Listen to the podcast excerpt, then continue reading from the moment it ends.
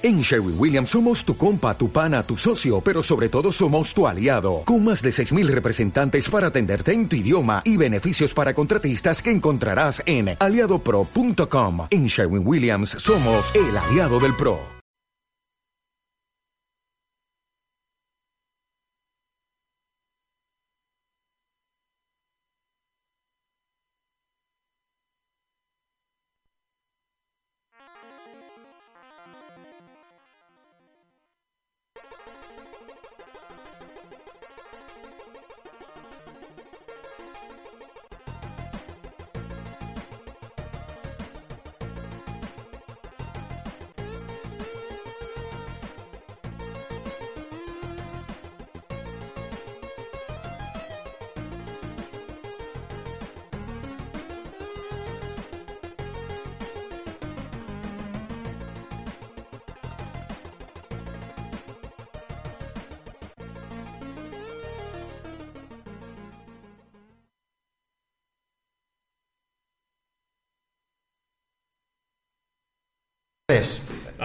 Muy buenas tardes. Eh, sí, estáis en Retroactivo, en el canal de Retroactivo de YouTube. Dobro Pocholovac, ¿no? Da. Es todo. Pero no te veo yo... Tú que vienes de la Rusia, ¿no? Sí. Eh, da. Da, muy bien. Os preguntaréis qué hago aquí. Eh, esto es un golpe de estado de la Rusia comunista. Si lo es, no lo es en su, to- en su totalidad, porque aquí podéis eh, ver a Chim, como todos los meses. Pero yo soy ruso también. Es el Chim Pero, ruso. Pero No, estamos secuestrados en realidad. Aquí tenemos a Enric. ¿Qué Es un Enric? secuestro. Eh, Es un secuestro. ¿Y por qué ha ocurrido este secuestro? Porque tenemos una historia que contar muy interesante. Primero ha venido el corresponsal que tenemos de retroactivo en Valencia, ha venido desde la península hasta Mallorca para hacer un, un tema bastante de los que consideraríamos nosotros los raros, los raros, ¿no? los raros. Bueno, ya es raro de que venga de solo para venir al podcast. Sí, esto, esto no es normal. Esto No es responde, normal. esto responde a una situación de emergencia. Mira, estamos, estamos aislados de los aliados. Eh, la Segunda Guerra Mundial nos ha dejado totalmente eh, fuera de fuera de toda, la, toda esa invención tecnológica que está apareciendo en el en Occidente y queremos ver cómo nos podemos poner al día porque hemos oído que los eh, americanos quieren volar al espacio, quieren volar cacharros al espacio, quieren hacer calculadoras automáticas, eso que si nosotros no queremos enterar. Así que vamos a Vamos a inventar, vamos a inventar. Así que vamos a, así que vamos a empezar, pues sí. Eh, recordaréis que tras la Segunda Guerra Mundial eh, Europa se, se dividió en dos grandes bloques, el Occidente, claro, o sea, el- dos grandes bloques separados por el telón de acero. Europa del Este, donde nos situamos, donde nos situamos realmente, y eh, Europa del Oeste. Eh, vamos a contar la historia de uno de los eh, físicos y matemáticos Más brillantes. más brillantes de allí. El, De- el, el Alan Turing soviético lo llamaban. O de por ahí debía ser, ¿no? Digo yo, con ese nombre. ¿Tú oficialmente, qué sabes? ¿Tú qué sabes de ruso? Oficialmente fue así. Os voy a contar la historia tal y como la vivieron. La viviste tú. el- cómo- sí, sí, yo tengo una edad tú. para vivirla y lo que no, pues, y lo que no viví yo de primera mano, pues algún hermano, Saturnino. hermano, hermano Saturnino pequeño. te lo contó. y Saturnino, que una pena que no pueda estar con nosotros ahora mismo, eh, nos podría contar. Veréis, eh, vamos a hablar de un, de un famoso físico y matemático ruso eh, que nació en 1902, pero la cosa no queda aquí. Veréis, estamos hablando de eh, Sergei, Alexeyevich Lebedev, eh, llamado como, como hemos dicho el Alan Turing soviético. Yo estaba esperando este momento porque yo siempre me equivoco con los nombres Hmm. y hoy te toca, hoy te to- van a tocar todos los nombres difíciles, Sí. o sea que Haber elegido te, muerte. te demos el testigo. Haber elegido muerte. A ver, efectivamente. Veréis, este señor, que llamaremos Alexeyevich, por ejemplo, nació el 2 de noviembre de 1902 en Nizhny, hijo de profesores, su madre era aristócrata, enseñaba además a niños pobres, mientras que su padre era directamente pobre. En la juventud fue un chico muy corriente, aficionado a la nata- natación, ajedrez, piano, aunque despertó interés por la electricidad bastante pronto. Estamos hablando de que nació en 1902. Y hasta donde sabemos, su padre no le pegaba. Pero esto estaba por confirmar. ¿Estás seguro? No lo A lo sabemos. mejor le pegaba, ¿eh? No sabemos. Que era ruso. Es que era ruso. O sea, a lo mejor el padre que no pegaba, mm, las autoridades se podrían, podrían decir, aquí pasa algo raro. Este, este padre no pega. Eh, era buen estudiante y muy simpático y vivaz, pero muy serio y callado cuando se trataba de trabajo. En 1928 Se gradúa en Ciencias Electrónicas. En 1935 recibe el título de doctor en Ciencias Técnicas por su tesis sobre la teoría de producción de energía estable artificialmente y sistemas distribuidos. Este hombre estaba mucho con el tema de la, de la energía, de la, de la producción y distribución de energía eléctrica que en Rusia, como en el resto de países, era un bueno era algo en auge, ¿no? Porque eh, había que llevar el, el- el tema eléctrico a todas partes. En los años 30, eh, el todavía joven Alexevich eh, trabajaba para el Instituto, Instituto Soviético de, Energía, de Ingeniería Eléctrica, tratando de estabilizar, como hemos dicho, la red de distribución eléctrica en el país.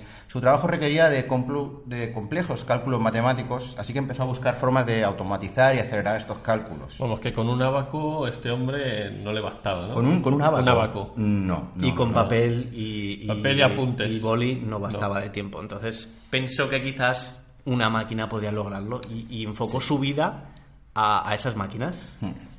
Siempre insistió en el desarrollo de, de estructuras para computación en paralelo y para intensificar la investigación sobre paralelismo computacional. En los años 30 ya era complejo hablar o desarrollar estos temas en papel y comentarlo con compañeros científicos. También predijo el rol de las supercomputadoras de alto rendimiento.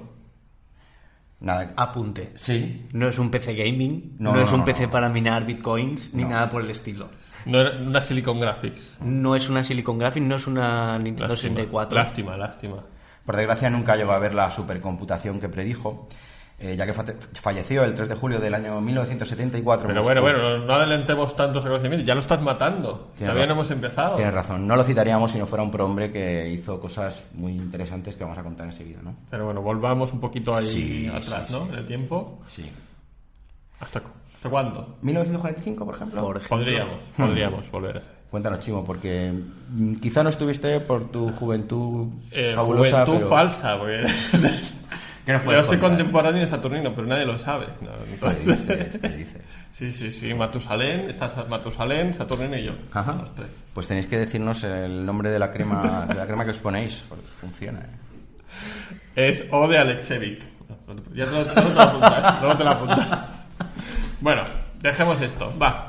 Eh, nos centramos en 1945, que como hablamos, eh, toda la parte de, de la Unión Soviética, que por aquel entonces era Unión Soviética, y eh, estaban ya arrastrando eh, todos esos problemas de la Segunda Guerra Mundial eh, y siguieron arrastrando hasta mucho después, hasta 1989, ¿no? Cuando termina el, el bloqueo o el embargo eh, económico y de migración de personas de Occidente y Oriente, que es además el 89 cuando tiran el telón de acero. El muro de Berlín, el famosísimo muro Perdón, de Berlín. el muro de Berlín. Que además este muro de Berlín actualmente, si vas, te venden trocitos de muro. Si vas a Berlín, te venden trocitos de muro y Pero te puedes todavía llevar. deben quedar trocitos de muro de verdad. No, pero tienen restos de, de, De derribos, de obras, y dicen, bueno, Sí. muro de Berlín. Yo fui está. y me vendieron un, un caravista rojo, un trozo de, cara- de ladrillo caravista rojo. Entonces me da que podría no ser eh, real. Bueno,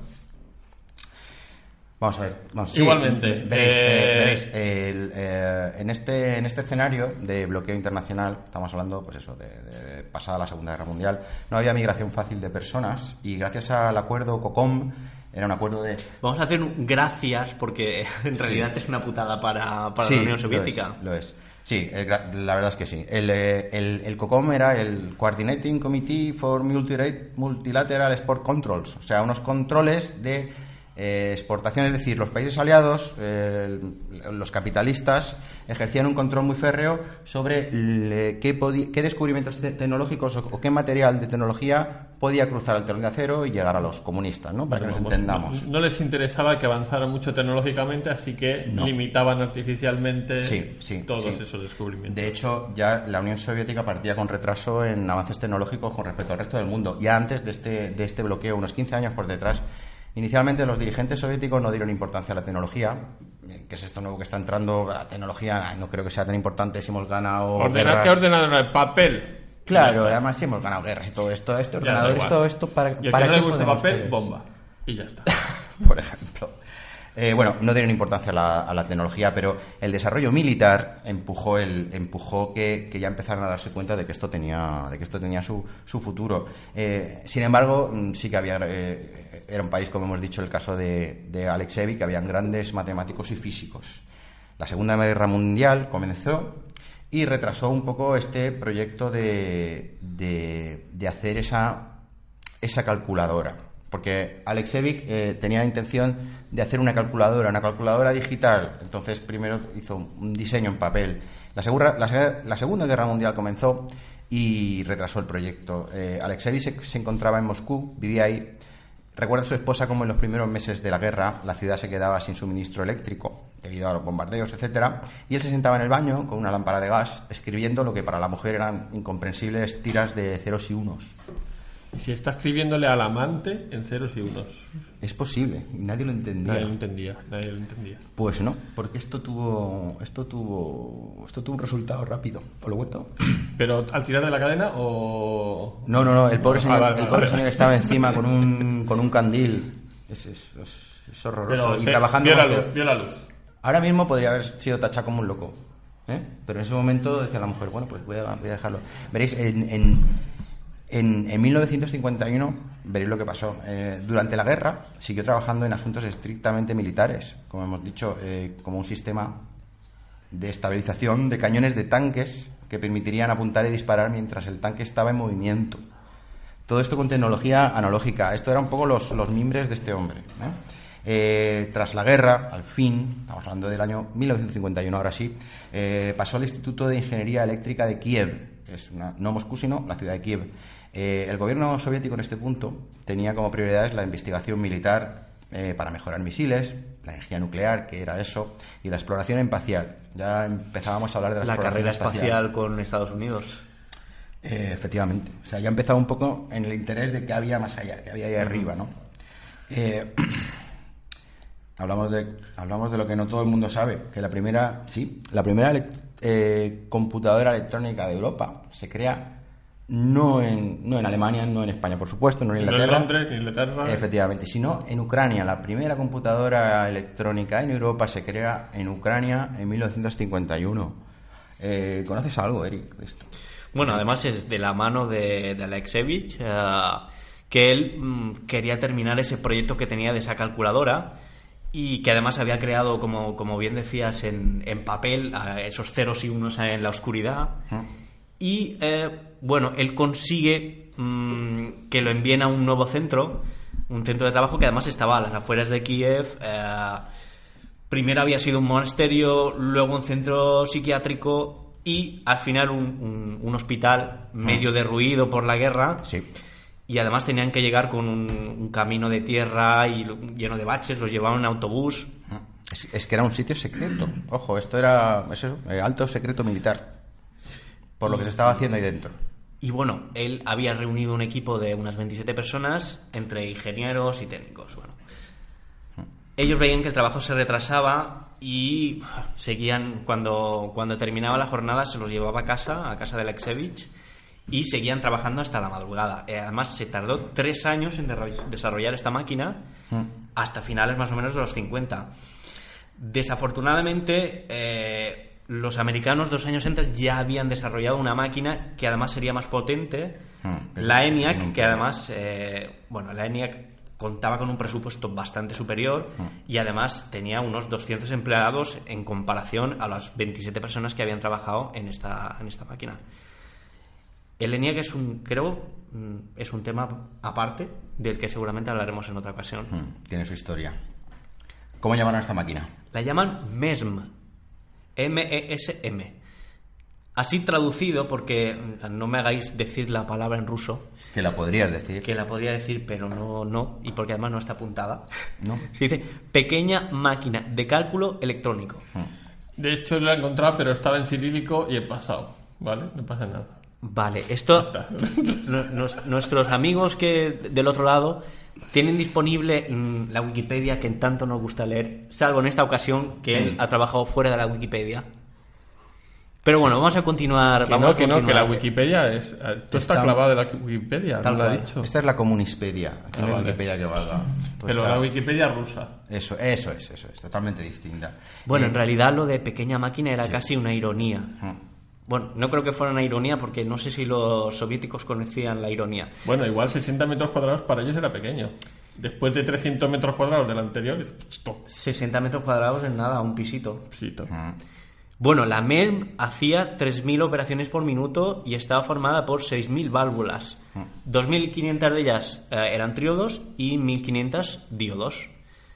Y como habíamos dicho, pues ocupaba mm, 60 metros cuadrados y aquí voy a hacer la promoción de que ya hablamos de válvulas de vacío en, en otro episodio y que pueden consultarlo. sí, yo, yo creo que hace dos programas que Dos hablamos, del, programas. hablamos del transistor. Sí. Pues de estos, de estos transistores estaba, Mm. estaba eso lleno.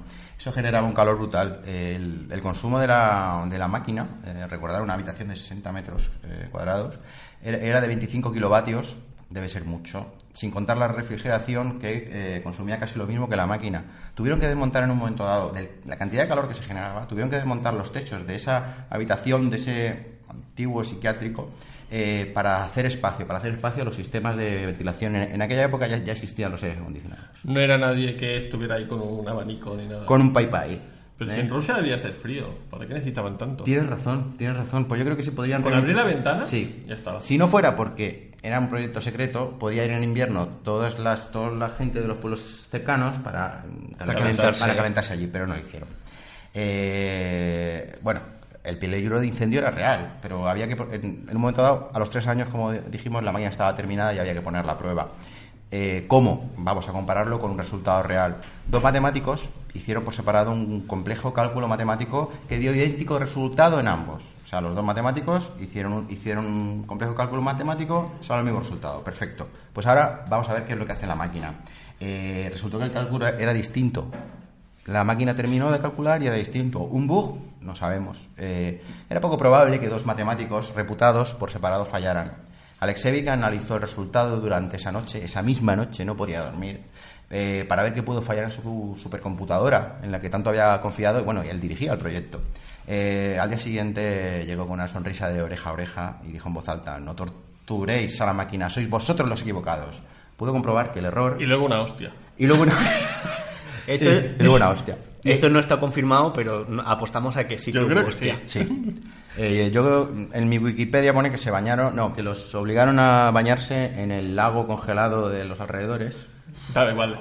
Estaban ya con. Lo celebraban con vodka. entonces no- se enteraban. Así que la máquina funcionó. La máquina, la máquina funcionaba, efectivamente. Eh, y no era que tuviera cinco rusos dentro calculando en papel, ¿no? no podrían. No podrían. No podrían. Se asarían. Así que, la- así que, por un tiempo, esta fue la única computadora en funcionamiento del, del país, homologada por las autoridades que siempre estaban encima. Recordad que esto eran proyectos militares y bien supervisados por las autoridades, eh, las autoridades comunistas, que poco ojo. Eh, esta máquina se usó durante sus, durante los años que estuvo en producción, se usó para cálculos de procesos termonucleares, líneas eléctricas o funcionamiento de plantas hidroeléctricas. La máquina estuvo seis años en servicio, aunque su inventor no paró aquí de trabajar, desde luego, aún era joven, pasó más de 20 años creando otras 18 supercomputadoras, de las que algunas podemos hablar. Es casi casi a, a supercomputadora por año. Sí. Pues Sí, casi, bien, casi. De la siguiente habría hasta siete modelos. O sea que este hombre era, venga, venga, dale ahí. Va. Seguramente debía cobrar por modelo.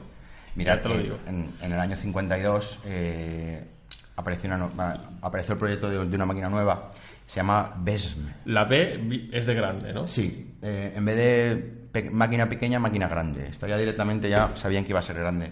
Eh, Alexevic estableció para esta, para esta invención de esta nueva máquina un sistema de trabajo y reparto de responsabilidades, asignando el diseño de la unidad aritmética a un tal Golo- Golokivstov y la unidad de control la realizó un tal Neslukovich. Creó un grupo en el cual había un núcleo de experimentados asistentes, diseñadores, muchos científicos jóvenes, con mucho entusiasmo e iniciativa. Este método de formación de equipo sería una constante en sus trabajos. Y para no decir su nombre, yo creo que lo señalaba con el dedo y le decía, tú, unidad lógica, tú. y ya está. Número uno. y, se número ahorraba, dos. y se ahorraba el nombre largo. Eso es muy posible. Eh, no tardaron en, en fabricar una máquina de potencia superior, que es esta, el BESM de la que estamos hablando, con bueno, el sistema de almacenamiento de cintas magnéticas, guardaban que guardaban 30.000 palabras y discos duros magnéticos, ya habían discos duros magnéticos, podían alma- almacenar 5.120 palabras. O sea, no era una gran capacidad, pero ya era revolucionario en el tiempo. Eh, en ese mismo punto eh, había otro departamento de computación en, en Moscú que sacó otra estación de trabajo que se llamaba Estrela. Eh, la BESM, es la- esta segunda máquina del por ser una, una de las pocas computadoras disponibles en la, en la Unión Soviética, fue me- inmediatamente puesta a trabajar de forma intensiva. Pero su rendimiento real, hasta 1956, cuando fue modernizada, no era el rendimiento esperado, era más bajo. ¿Por qué razón? Eh, por la falta de tubos de memoria, digamos, un, un tubo de estos de Bueno, muy parecido a lo que hablamos de las válvulas de vacío eso es, y eso es. Bueno, pues, que... pues había unos tubos, unos tubos de memoria, el equivalente a la memoria RAM, de, al, Sí, bueno. al almacenamiento de, de variables de datos, eh, un, un tipo especial de, de tubo de rayos catódicos. De acuerdo al, al diseño de Alexevic, estos deberían haber sido los componentes básicos de la unidad de memoria para la BESM. Sin embargo, estos tubos de memoria fueron eh, eh, proporcionados únicamente a la computadora Estrella, la cual gozaba, por ser pedida por los militares, de una prioridad superior. La BESM fue considerada básicamente como una computadora científica, y aquí lo que primaba era lo militar. Menos estudiar y más atacar. Efectivamente, efectivamente. Podemos hablar de otra que, en la que empezó a trabajar. Pues si hubiera, si hubiera que hablar, podríamos hablar. ¿no? Podríamos El hablar. siguiente, como no, eh, también creada por el equipo de Alexevic. Y esta la titularon y dijeron, ni BES, ni MEN, FLAMES, no. Dijeron M20. Sí, ¿y por qué el 20? Pues el 20 era el número de 20.000 operaciones por segundo. Mm. Dijeron, pues hacemos la M20, 40 y 50 y ya no me tengo que parar a pensar el número ni nada. Efectivamente. Ya está, era lo más rápido. Además, Además, cogí una, una mejora que de esta- la que también hablamos. eh, Ah, claro, la anterior era esta- lo que quieran complementar la Wikipedia esta que estamos hablando, complementáis con otra Wikipedia que hicimos anterior, que es Mm. el de los transistores, que hablamos tanto de las válvulas de vacío como de los eh, semiconductores o transistores, de transistores. germanio, que fueron los que se usaron en este modelo. ¿Vale? Y claro, esto era en 1955, pero tardaron dos años en montar Y acabar de el, ensamblar. el- el- el original. Primero un prototipo y luego crearon el de verdad. Eso sí, eh, todo este sistema nuevo que emplearon para la M20, pues dijeron, bueno, pues si lo empleamos para la M20, vamos a hacer otra versión del BESM y lo mejoramos. Entonces ahí sí que Aún así, el M20 mm, no acabó de convencer. Su funcionamiento no era del todo satisfactorio. Entonces, por eso continuaron. Aunque en el- la M20 es considerada, al menos en el 58, la máquina más rápida del mundo para uso exclusivo militar. Eso es la anotación. Eso es. eh, eh, fue el año en el que, bueno, la versión final de la, de la máquina, de la nueva BESM, de la BESM 2, 1958, alcanzó un rendimiento de 10.000 operaciones por segundo. Antes hemos estado hablando de operaciones por minuto. Esto eran 10.000 operaciones por segundo. Si no se ha equivocado el señor de la Wikipedia, si no lo han escrito mal, Si no, no, otros. otros, que Otros. no nosotros, sí. En esta máquina, fijaros, fueron efectuados los primeros cálculos que permitieron que se lanzaran al espacio por parte de la Unión Soviética los primeros satélites no tripulados y más tarde que Yuri Gagarin, del que hace poco se cumplió el aniversario, fuera el primer humano en orbitar la Tierra en 1961. Puesto también a la perrita laica, ya que ¿Eh? estabas. La perrita laica, ¿qué? También. ¿Y los chimpancés que mandaron Es que qué? la historia, la historia la Bueno, eso da para otro podcast. sí, es que la historia la describen los vencedores, ¿sabéis eso? Así que de laica, pues no, no Eh, podemos. nada, se acabó, se acabó. Eh, 1965 fue el inicio del fin, del fin de, de este tipo de, de esta serie de computadoras de las BESM, eh, que fue con la BESM 6, diseñada en 1965 eh, y que continuó evolucionando a lo largo de 17 años. Eh, estaba hecha con módulos y, bueno, a medida de esos años se podía ir cambiando, sacando y metiendo componentes a medida que fuera necesario. Necesario, necesario o para mejorar la máquina. Ya no usaba válvulas de vacío, sino eh, transistores, como el, como en el podcast de hace, efectivamente. Que creo que ya, ya no debemos publicitar No, más. yo creo, yo creo que ha quedado claro que hemos hemos llegado tenido... al tope. Sí, sí. Hemos llegado al tope. Bueno, eh, a lo largo de la vida de esta máquina, claro, 17 años, se fabricaban 350 unidades. De la misma manera que, fijaros, de la misma manera que actualmente se alquila el, el uso de los grandes telescopios para institutos o universidades, se alquila el tiempo de uso eh, o el proceso de renderizado en la nube. Actualmente eh, podéis alquilar un proceso de renderizado en la nube para hacer, para hacer, para hacer ese renderizado. Bueno, pues eh, en aquella época se alquilaba el uso de estas supercomputadoras. Se alquilaba el uso para, para instituciones ci- científicas o básicamente para instituciones científicas, no militares. El, el Estado soviético, eso sí, dueño en última instancia de estas máquinas, pero seguía priorizando el uso para cálculo militar. Así que instituciones no militares como eh, químicas o astronómicas se conformaban con migajas, con pocos minutos al día para resolver sus ecuaciones y avanzar en su ciencia. El potencial y el futuro de la computación estaba claro, pero las máquinas seguían siendo caras, escasas y demasiado abstractas para, para la mayoría. Bueno, seguirían el camino que siguieron los americanos. Pasan de los supercomputadores a ordenadores para uso personal. O al menos esa es la idea, ¿no? Esa, esa era la idea del visionario, de Alexevich. Eh, él vio que, él, bueno, él de hecho a, mediados de los años 60 se, reunieron, él, él y los científicos que pensaban como él, se reunieron con las autoridades muy serias soviéticas, ¿os imagináis? Voy a, voy a exponer una cosa a esta gente que me van a hacer caso. Efectivamente, no, no debe ser fácil razonar, ¿eh? ya tienes que pillarlos bien. Sin embargo, él- él pensó que decidieron, Alexei y el grupo de, de ingen- de- de científicos decidieron que era el momento de crear nuevas familias de computadoras de pequeño y mediano tamaño con la intención de crearlas en serie. No solo supercomputadoras, máquinas de propósito general que fueran compatibles entre ellas en hardware y en software. Un momento, has dicho máquinas compatibles entre ellas. Sí, Como el MCX, el Amstrad, todas estas cosas, ¿o no?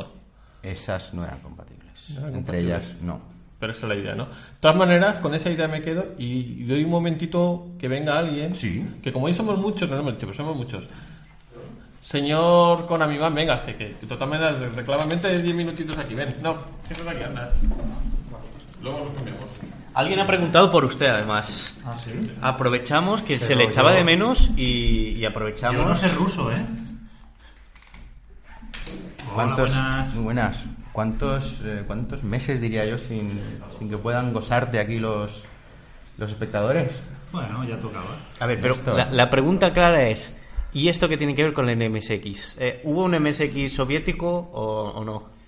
Eh, bueno, eh, el estándar MSX fue ciertamente mm, relativamente famoso en la Unión Soviética.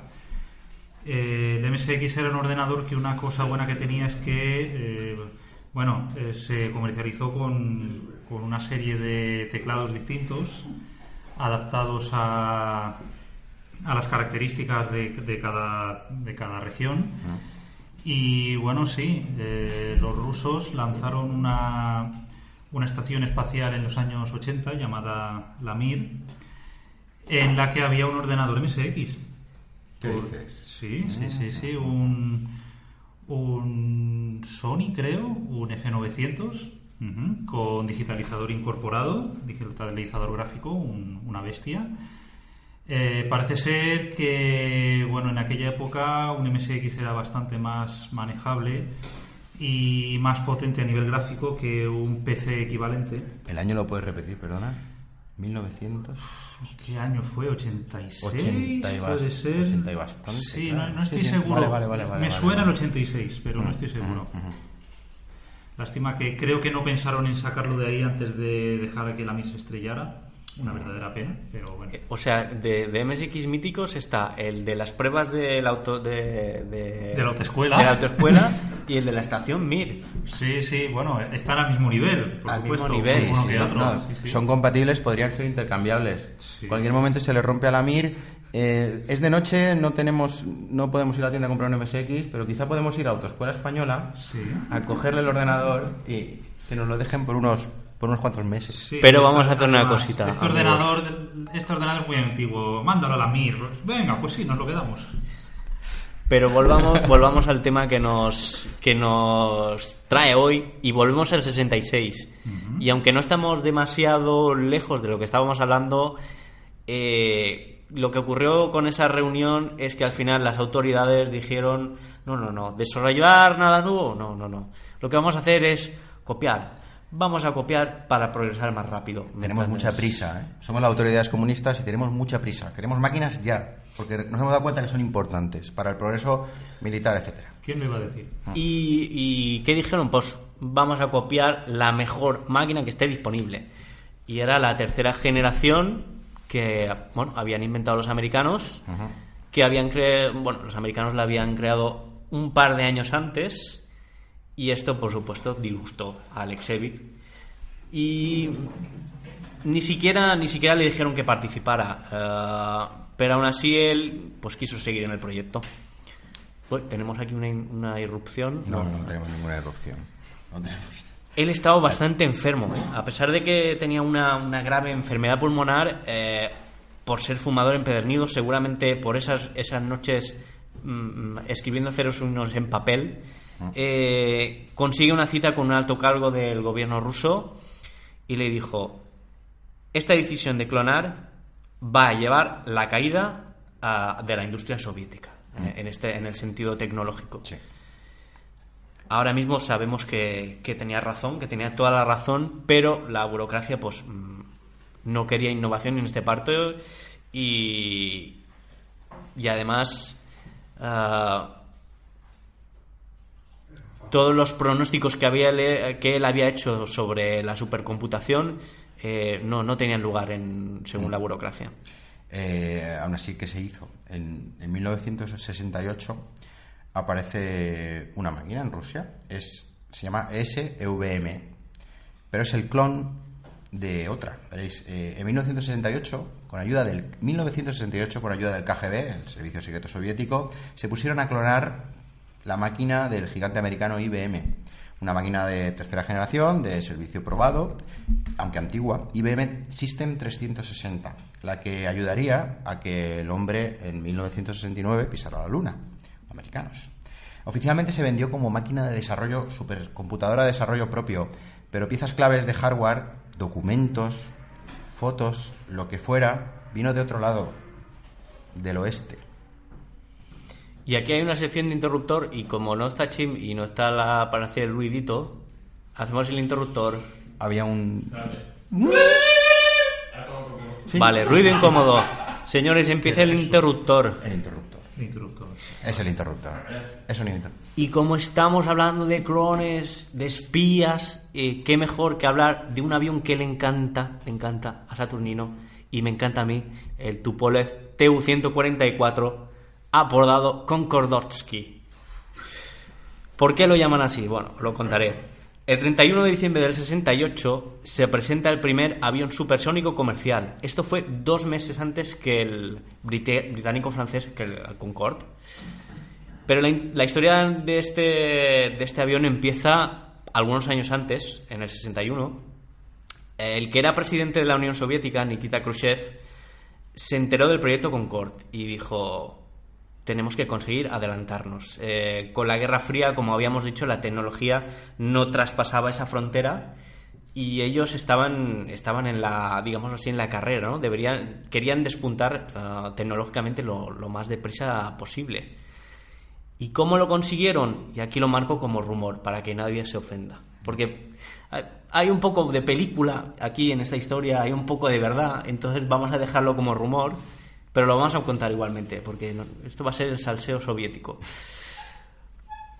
En 1963, ah, algunos agentes del KGB fueron entrenados con el objetivo de conseguir los planos del diseño y de motores del Concorde Iban a copiarlo. sea como fuera, al cabo de unos meses ya tenían esos planos en la Unión Soviética. Si bien es verdad que eh, los soviéticos a principios de los 60 ya habían empezado con un diseño propio de un avión supersónico, en el 65 se dieron mejores resultados, supuestamente gracias a estos planos robados. Y al trabajo del equipo de Andrei N. Tupolev, que da nombre a la compañía Tupolev. No, no todo fue bonito, ¿verdad, Enrique? No, cometieron un pequeño error. Eh, los espías habían robado los mapas, los planos, pero no eran los definitivos. eh. Los definitivos habían sido los séptimos y ellos tenían los segundos. Y tenía algunos graves fallos de funcionamiento. Shit. ¿Qué pasó? El Tupolev 144 era muy semejante al Concorde. Por eso mm, la prensa occidental mm, lo llamó el Concordotsky, para como guiño como guiño del Concorde pero leído como en ruso. Y también ocurrió algo, bueno, en el 68 el Tupolev eh, vuela, hace su vuelo inaugural, cruza por primera vez la barrera del sonido, en el 69 y se convierte en el primer transporte comercial que excede al Mach 2, la velocidad del Mach 2. Pero ocurre también un desastre, como ocurriría también con los Concorde. En el 73 hacen una exhibición, además en Francia, El avión ruso. el avión ruso eh, estaba junto, a- junto al Concorde, pero en una maniobra a 4.000 pies de altitud se produce un violento cambio de dirección y el estalla. El- en, en plena exhibición y además frente a cámaras y grabado, el, avión estalla, mueren 12 personas supongo, de tripulación. Luego, los motivos del accidente nunca se dejaron claros. Eh, se dijo desde que había sido un fallo del piloto, se habló de sabotaje, se habló de que la versión que ellos tenían, sabiendo los fallos, sabiendo los occidentales, los fallos que tenían, se le pidió al piloto hacer unas maniobras que sabían que no podían funcionar. También se dijo que en la trayectoria, en la trayectoria de este avión eh, pasó un, un Mirage y que tuvo que maniobrar para, para evitar el choque. En fin, la verdad es que nunca sabremos exactamente lo que pasó. No. Después de 103 vuelos eh, y un segundo accidente, eh, en el 78 es retirado de servicio. Era demasiado caro, no era rentable y al final solo se fabricaron 17. Y hasta aquí este pequeño juego de espías. ¿Qué te parece? ¿Os acordáis que... Que, ah, claro, es verdad. Ah, Ah. no, no, no me da tiempo. Bueno, venga. Bueno, espera. ¿Sabes? No. No da tiempo, imposible, es imposible. Mirad. Dan ganas de ponerse a bailar. Dan ganas de ponerse a bailar.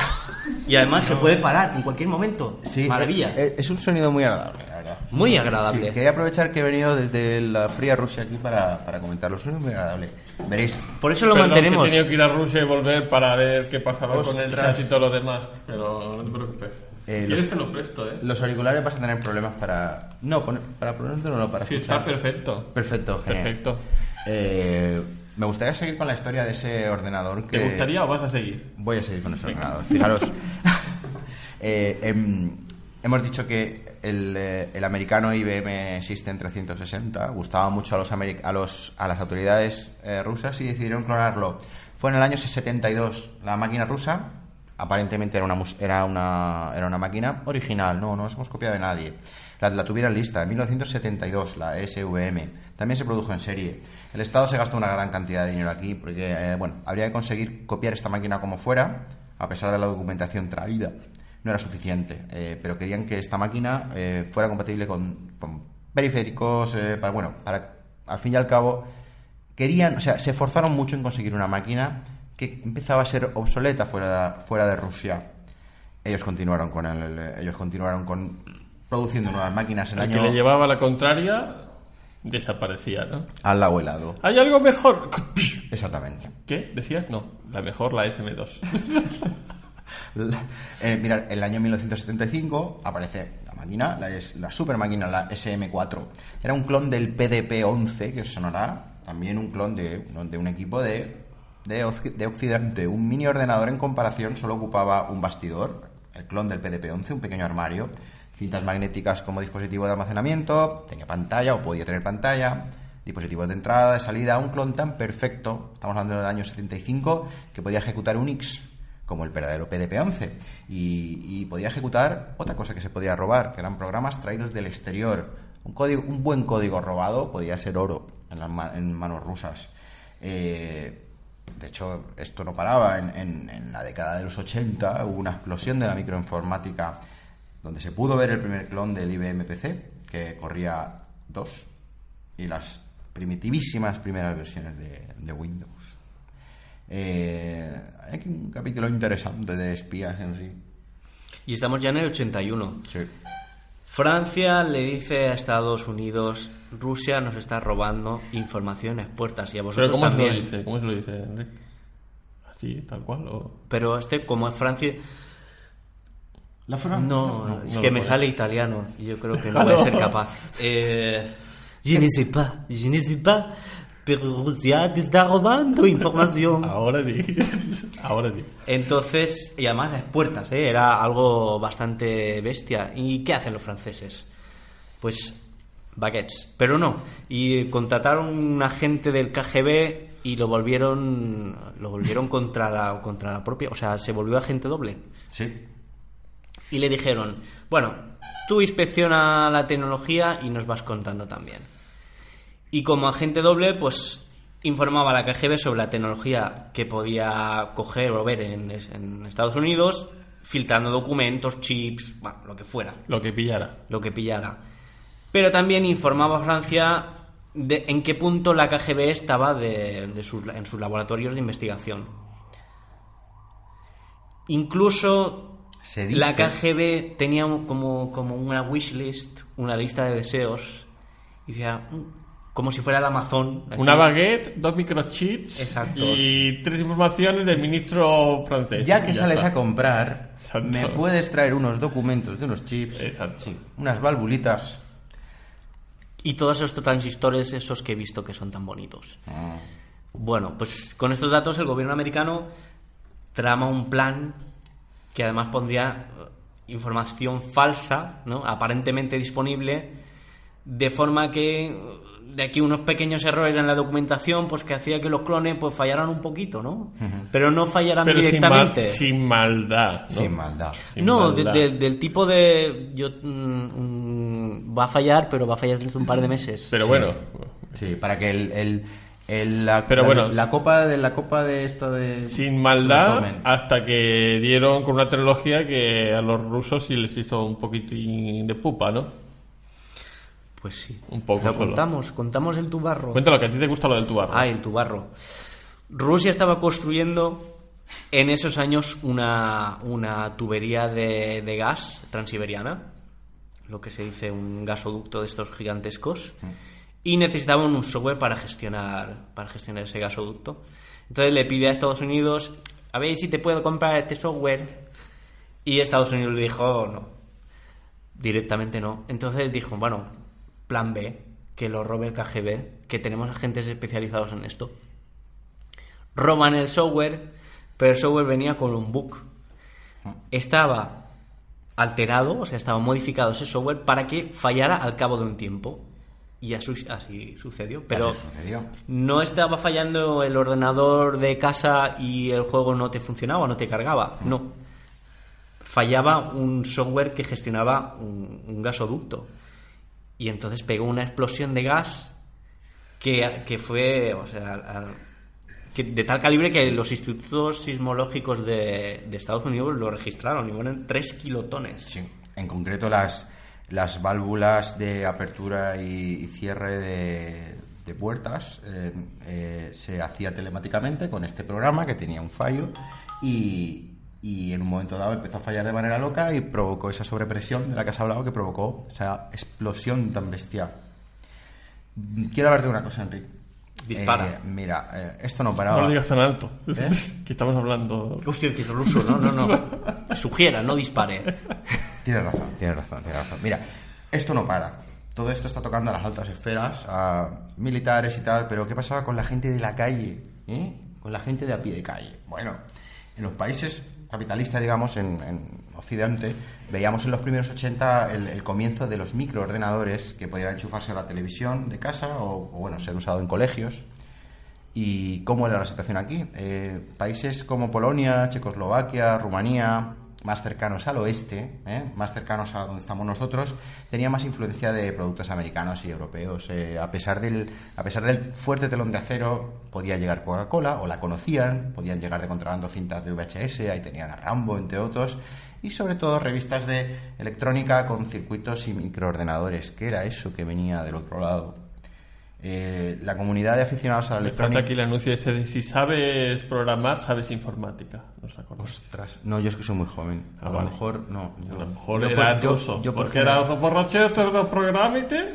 Y era así. No sabes programar, no sabes informar. Eso. Exacto. Mira, ves, con la- Animal lo ha sabido. Si es que estando Néstor aquí, no sé qué hago yo, sinceramente. No Es que es no una ir cabla a- u otra, dos juntas, yo los he tenido que separar. Sí, Notaba te- una perturbación. Tendrías que bajar la luz porque Claro. de tantos reflejos Y entonces luego la gente dice, se ve mal, se ve mal. Claro. Efectivamente. Claro. Mirar, eh, a pesar de estar en Rusia, ha- había una comunidad de aficionados a la electrónica que ahora se encontraban con la microinformática o con la informática. Eh, cada vez iban apareciendo en el en Occidente. No no. Una pequeña distracción, vamos, ¿eh? Sí, no, no pasa Es nada. que así se camufla, ya está. Sí, no- Ya está. nadie va a pensar que soy Nadie yo, lo va a nadie pensar. pensar. Bueno, pues en, en- en- empezaron a aparecer de importación y de contrabando, pero en unidades contadas, eh, los microprocesadores originales, que eran famosos en, en Occidente, Z80, 8008, 8080, que coexistie- coexistieron a lo largo de los años con los clones de, estos, de estas CPUs que estaba haciendo Rusia y los países satélites. Eh, Clones que por otro lado ni se distribuían en grandes cantidades, ni eran baratos, ni eran fáciles de conseguir. No, eh, por esta misma razón, claro, no eran eh, los clones comerciales. Hubieron algunos clones comerciales de los ordenadores de 8 bits del oeste. Comerciales quiere decir de contrabando, pero hechos en serie por empresas autorizadas por las autoridades, valga la redundancia. Pero no eran nada baratos, pensados para escuelas o oficinas, pero no tanto para la gente en sus casas. ¿Qué podía hacer la gente en sus casas con esas maquinitas, esos Spectrum que, que veían, que veían es muy escasamente? Programar en Basic. Programar en Basic. Ya está, nada más. Era muy común que quien podía viajar por cualquier circunstancia al extranjero trajese de vuelta a, a la zona comunista algún equipo, algún ordenador, si el sueldo se lo permitía eh, a Rusia y países satélites no le importaba que no le importaba que se importaran, que se que aparecieran esos esos aparatos dentro, como mucho podrían aprender ZX Spectrum, los primeros, Atari de 8 bit, hasta algún Commodore 64 eh, pudo llegarse a ver eh, en colegios, en casas o en club de aficionados, más bien. El ansia por programar una máquina iba a más. Los aficionados más avanzados eh, sabían que era posible replicar, clonar los equipos. Cómo no, si Rusia clonaba todo. Eh, con los chips necesarios, eh, puertas lógicas, los, eh, las CPUs, algunos que otros integrados auxiliares, memorias, podías hacerte un ordenador si conseguías las piezas, como si fuera un puzzle.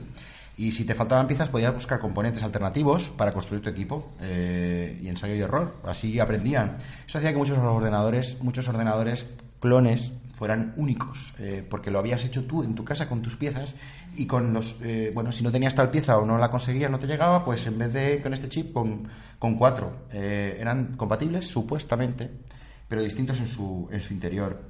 Se conoce un caso en Rumanía, aunque hay muchos casos en, en, eh, en el bloque comunista, eh, un caso de un clon de un Spectrum.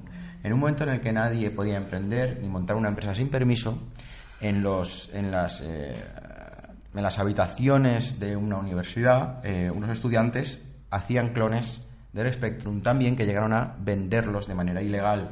Y Bueno, no eran Spectrum, tenían su propio nombre. ¿Su propio? ¿Nombre no? Los Sí. Cobra. Estamos hablando del Cobra. Es que suena bien, suena mejor que Spectrum. Dan ganas de buscarlo Pero en, no es, en eBay ahora mismo. No es el Cobra Misión y yo los busqué, pero no, lo encontré. No, No. no. Super Cobra tampoco, Cobra ¿no? tampoco. Mira, mirad, eh, vamos a hablar de, rápidamente de Mihai Moldovanu. Era un joven estudiante que junto con otros compañeros aficionados fueron fabricantes a pequeña escala de equipos de un clon del, del ZX Spectrum, llamado Cobra, como digo. Era un clon de un clon. Eh, no, no, no- tenían un problema, se lo estaban jugando. Si los pillaban podían echarlos de la universidad y encarcelarlos incluso. Eh, conseguían placas base, placas base de, de contrabando, procesadores al tiempo, RAMs, puertas lógicas, resistencias, LEDs, bueno, pues eh, teclas, teclas de teclado, cables para soldar, todo esto lo iban consiguiendo también por piezas en distintos momentos del tiempo. Lo vendían como un kit, ¿eh? como, como un paquete, para que se lo hiciera cada uno, o los vendían ya, ya montados más caros. Mientras que el Spectrum original costaba a, a precios de allí eh, la mitad de un coche, el Cobra costaba muchísimo menos, o sea que era bastante interesante. Costaba la la- un cuarto del coche, ¿no? Efectivamente, efectivamente. Una puerta o algo, no sé. Seguía siendo, seguía siendo muy caro, pero ya no era la mitad. Eh, había importadores que conseguían traer ciertas unidades de ciertos ordenadores.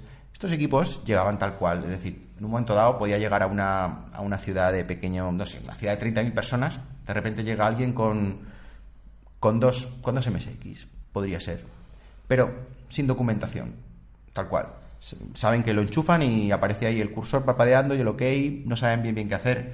Eh, al llegar sin manuales, documentación, etcétera, las revistas, había revistas de, de aficionados, fotocopiadas, os imagináis, ¿no? Como los primeros fascines, pues eh, y los aficionados recogían toda la información que pudieran encontrar, la iban recopilando en, estas, en estos papeles, eh, códigos, códigos de para programar, códigos BASIC, eh, y llegó a haber revistas en kioscos. Esto era imparable, pero obligaba a que cada usuario tuviera que saber un poquito de programación para poder hacer algo, por lo menos en BASIC. Eh, en Polonia era ilegal, fijaros, la venta de software hasta el año 88.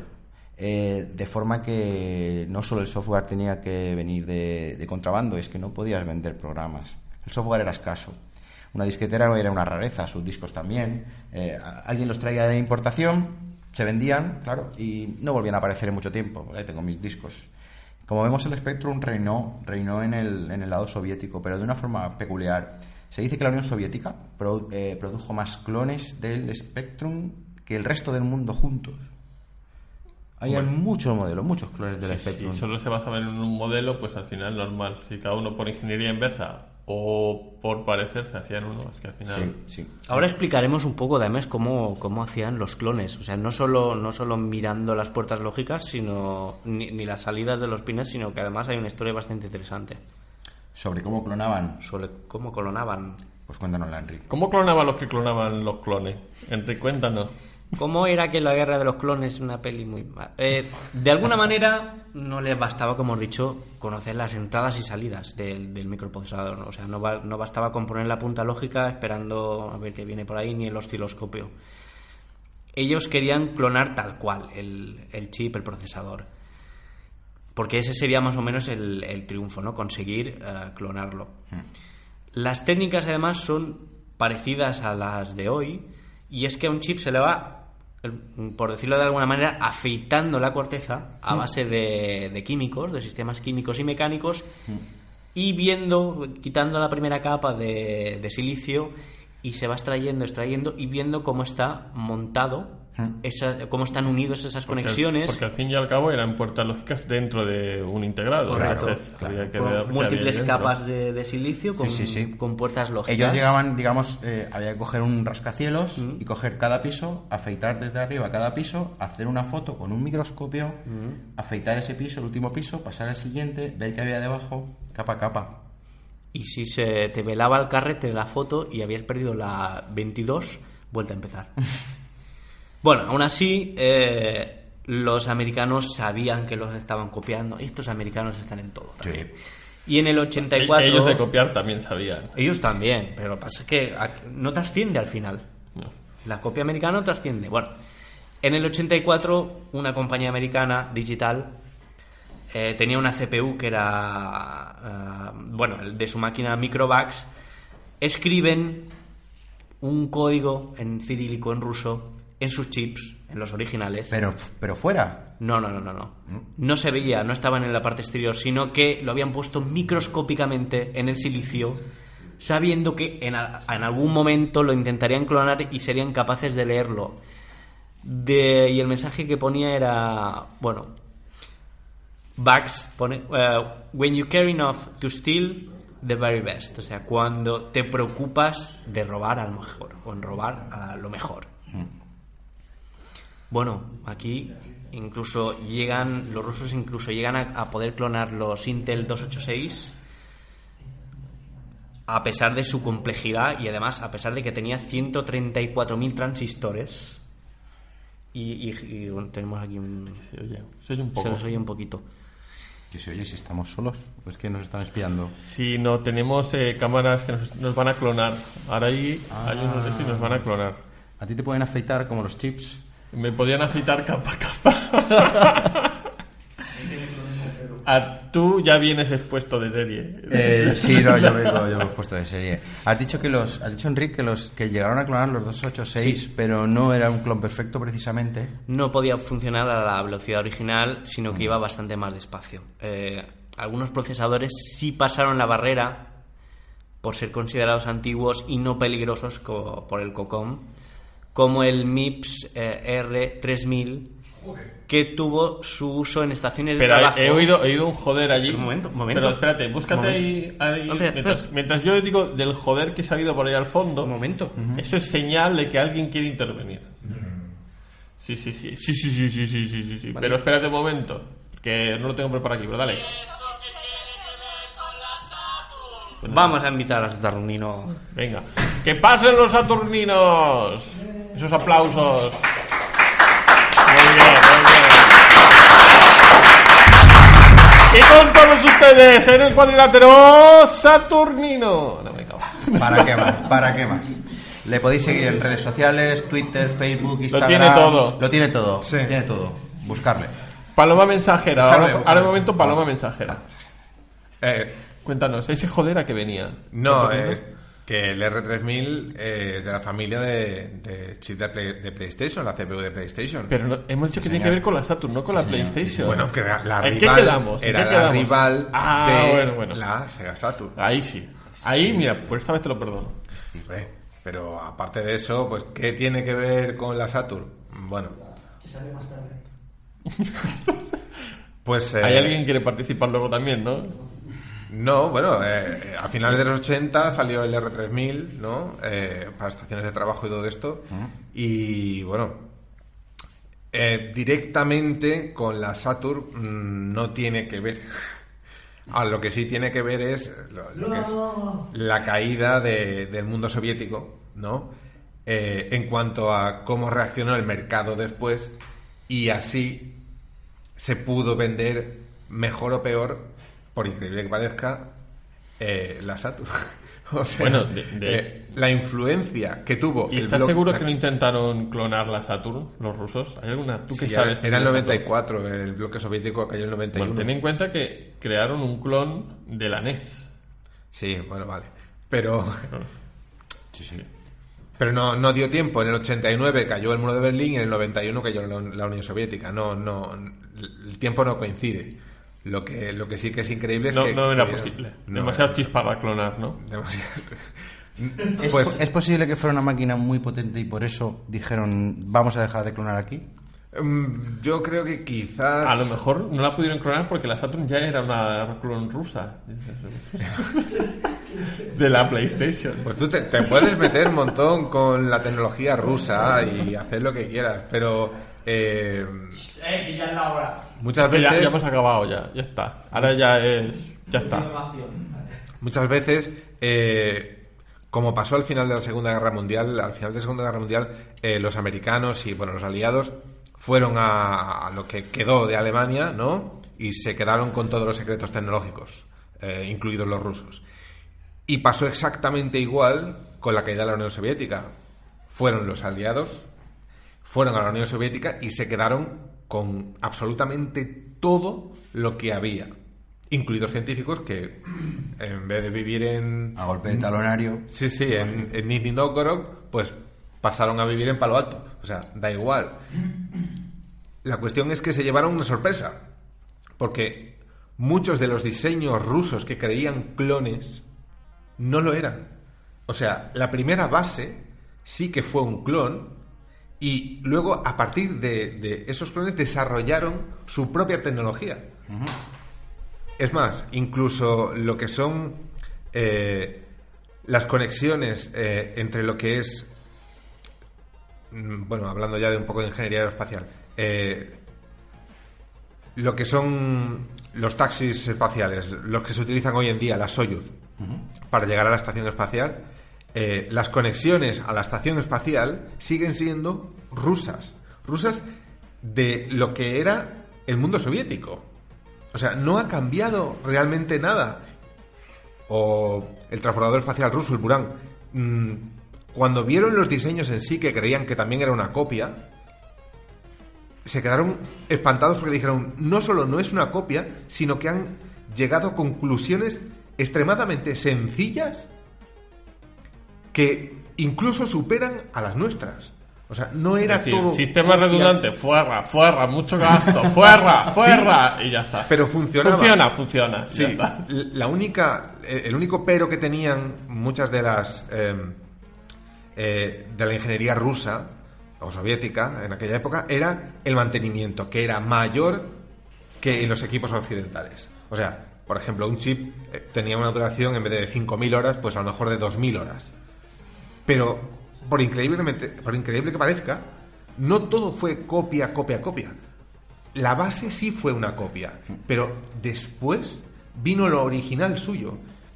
si hubieran tenido más tiempo y no hubiera sido un régimen tan burocrático y totalitario, pues quizás pudieran haber llegado a otras, a otras conclusiones y a otras cosas, no sé. Nunca lo sabremos. Pero bueno, iremos in- indagando más en la parte rusa. Toby Sham querrá hacer una segunda parte, porque tan mal Sí, no lo has pasado, sí. ¿no? No, no, no, no. Voy a, voy a hacer un viaje a un Vale. sitio lejano, remoto y desconocido. Habla de Vostok, Por ejemplo, por ejemplo. sea donde sea, volveré en el futuro para traer historias que no se hayan contado. Y que tengan algo que ver con los Saturn. Uy, eso ya, ya vas a entrar en competencia con Saturnino. No sé si te va a dejar volver. Eh, tenemos, tenemos un problema. Ahí ya, bueno, si es para hablar bien, te concedo el, Claro, el beneficio. para darte la palabra, tío. Ahí, claro, gracias. Claro. Entonces, entonces sí. Por eso te. Bueno, pues creo que ya por hoy ¿Podemos despedirnos, Chim? podríamos. Así- ¿Quieres despedirte tú? eh, Quiero dar las gracias a hoy que ha venido un montón de gente a, a verte, que no Hoy- te hoy quejas. es- sí, nos ha venido gente Porque que... aquí Toby Sam no lo dice, pero es nuestro colaborador en remoto, que está allí allí Sí. de los mares y, y cada mes tiene la tarea de pasarnos el audio iVoox. Sí, mientras, mientras, mientras el arroz se cuece, ah, mientras hago la paella y el no arroz lo se va cuentes, tienes cociendo... que decir que Ah, estás no. una hora y esperando a que suba. Efectivamente, estoy helando viendo la barra como va subiendo. Así que muchísimas gracias. Eh, disculpar el ladrillo, espero que os haya entretenido y muchísimas gracias a vosotros, retractivos. Eh, ya sabes que tienes aquí las puertas abiertas del podcast cuando quieras venir a contar una historia interesante o no tan interesante, pero dices, pues me sale de los cojones bien, pues ven. Bien. Así que, bueno, hay un fan Bueno, de Sega que ha aplaudido eh, un montón. Nos, nos van a... Caldés, Sí. ¿quieres salir aquí a decir algo? Caldés. Caldés. Una última cosa sí que sí que podría decir que nos ha dicho que los Spectrum, que absolutamente todos los microordenadores que había en la Unión Soviética se veían en monitores. Pero ¿en qué monitores? Monitores rusos, de tubo. Sí. Pero- Tranquilo, Antonio. to- todos los que tengáis monitor ruso, enviárselo a, No. a Saturnino porque lo necesita. En la época, como ya habíamos comentado en antiguos podcasts, había tres modelos, PAL, SECAM y NTSC. Y la Unión Soviética, el mundo soviético, adoptó el secuencial de memoria, el SECAM, el francés. Así que absolutamente todos los microordenadores también estuvieron influenciados por el modelo francés de televisión de tubo. Sí, señor. Bueno, muchas gracias por su deportación, señor Saturnino. Vuelva usted a su redil. Espera, venga. Venga, rápido, rápido. Caldés, ¿qué quieres decir? Entra, anda. Entra, entra, hombre. No vamos a negro. Ah, que nos vamos, que nos vamos, No, nos vamos, vamos, que nos vamos. vamos. Un- una hora, chicos, un placer. Hasta la próxima. ¿Qué pasa? Nada. No sé, ¿ya está acabado esto? ¿Qué te iba a decir? Uy, uy, que... uy, uy, uy, uy, uy, uy. que eso, que ya...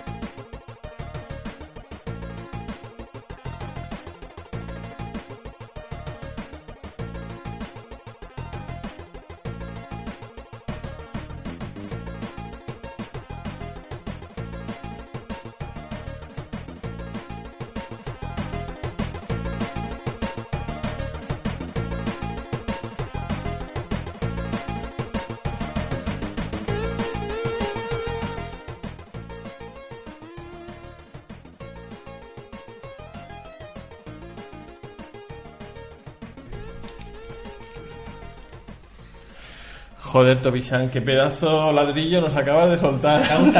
¡Ostras, tenías pelo!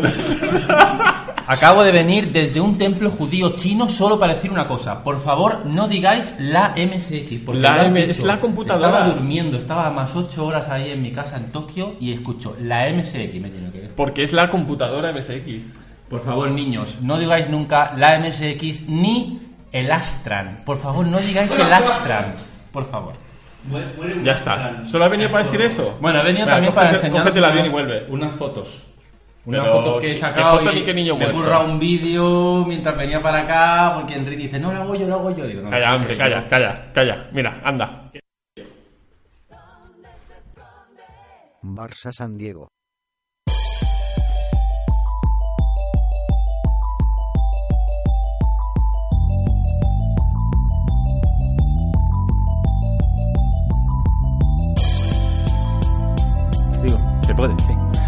Bueno, voy a explicar lo que estáis viendo, porque así fotos aleatorias.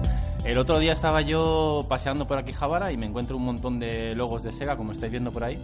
Resulta que estaban, estaban celebrando el 30 aniversario de la Saturn y el 20 de la Dreamcast. Y entonces con la excusa esa, pues habían hecho un pequeño evento, como veis ahí, y anunciaban que iban a que iban a anunciar una gran sorpresa, que después de una hora o dos horas de cola, te metías en un sitio y dijeron lo que ya sabemos hoy todos, ¿no? que es que van a sacar la, la Mega Drive Mini. ¿Mm? Y bueno, pues esto que veis aquí es una pequeña exposición que hicieron. Espera, la Saturn Mini no, ¿no? La, No, Sat- esa- no, la- la, la- Saturn pasan. Mini no. Pasan. Nadie habló de la Saturn Vale. ahí, no, no, se, no se conoce, vamos. Bueno, pues esto que estáis viendo, ¿no? Un pequeño stand que pusieron con todos los periféricos de, de Sega, eh, un montón... Bueno, había como también una, un museo de todos los videojuegos de Sega, o casi todos, porque te podías perder por ahí dentro viendo juegos. Desde el más antiguo hasta el más moderno, yo creo que los tenían todos ahí colocados. Entonces, pues eso es muy, muy interesante. Eh, aproveché para hacer cuatro fotos y me marché, porque bueno, eso era para pasarse todo el día en realidad. Y con estas fotos que hice, pues Enrique os ha montado el vídeo este que acabáis, acabáis de ver vosotros. A ver si te estiras un poquito más, ¿eh? te comprometes delante de los espectadores a enviarnos alguna cosilla más. ¿Así va bien estirado o me estiro? No, no, no, no. Estírate, pero lo justo. Bueno, para Yo los que me agacho, espera, ahora, ahora ya no hace falta que me agache. Los que ya lo sabéis y los que no, mm, me marché a vivir a Japón y ahí me he quedado hasta que... pues, Pero a la gente no hoy le interesa tu vida. Juanse. Así que, pues para eso están estos tíos, que nunca les dejé hablar y ahora se están Antonio, vengando. nadie te ahora ha están preguntado. diciendo todo lo que nunca pudieron decir. Antonio, nadie te ha preguntado. Antonio, Gas- Gaspar, ¿cómo te llamabas? el Engoku. Barça. ¿No te acuerdas? Juan, no. Me llamo el Engoku. Nada, nada, nada. Bueno, Bueno, te dejo un momento que voy a... A- a que, dar- que han- que la- ha entrado un clon de Saturnino. Ahora vengo, ¿eh? venga.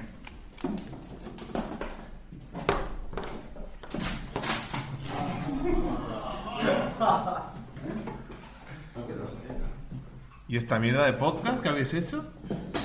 Pues me han dicho que salga, yo no salgo, no sé. Pero señor del Zulo, usted no estuvo en esa época. Pues por supuesto que sí. Yo era uno de los chips clonados rusos. Usaron las capas. Y aquí no habéis puesto ni, ni, lo- ni el martillo, ni del CCCP, ni Lenin señalando. O sea, hubiera sido genial y os lo saltáis todo. Aprovecho para decir que busquéis por YouTube información sobre máquinas recreativas mecánicas rusas. Muy interesante. Mi, mi consejo de hoy. Ahí lo dejo. Venga, coño, di algo. Puta. Ahora, ahora tengo que hablar yo, pero si yo no tengo guion. Si yo no tengo guion. Da igual, a tomar por culo todo el mundo, mira. Saludos Así. a Vladimir. A, a tomar por culo todo Vladimir. el mundo. Todo el mundo, venga. ¡Hala! Venga, hasta el- gente, más hasta el gente. próximo mes. Vladimir, espero... ¡Tomi-chan, que no se te veo! Nintendo apesta. ¡Eh, eh! Uy, qué de.